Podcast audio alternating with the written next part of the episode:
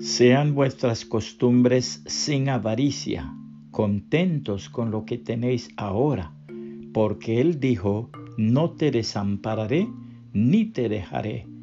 Hebreos 13, 5. Parece increíble. He aquí una triste historia que sucedió a un hombre avaro que sufría de cataratas en ambos ojos. Consultó a un eminente cirujano quien después de examinarlo detenidamente le manifestó que si se sometía a una operación recobraría la vista en ambos ojos. Pero ¿cuánto va usted a cobrarme por la operación? Fue la ansiosa pregunta. Mil dólares por cada ojo, contestó el cirujano. El avaro pensó en su ceguera pero también pensó en su dinero.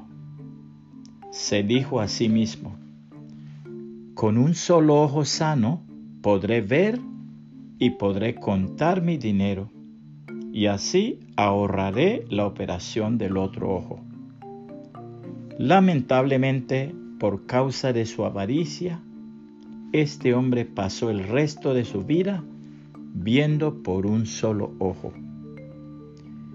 La Biblia dice, el que ama al dinero no se saciará de dinero. Y el que ama el mucho tener no sacará fruto. También esto es vanidad. Cuando aumentan los bienes, también aumentan los que los consumen. ¿Qué bien pues tendrá su dueño sino verlos con sus ojos.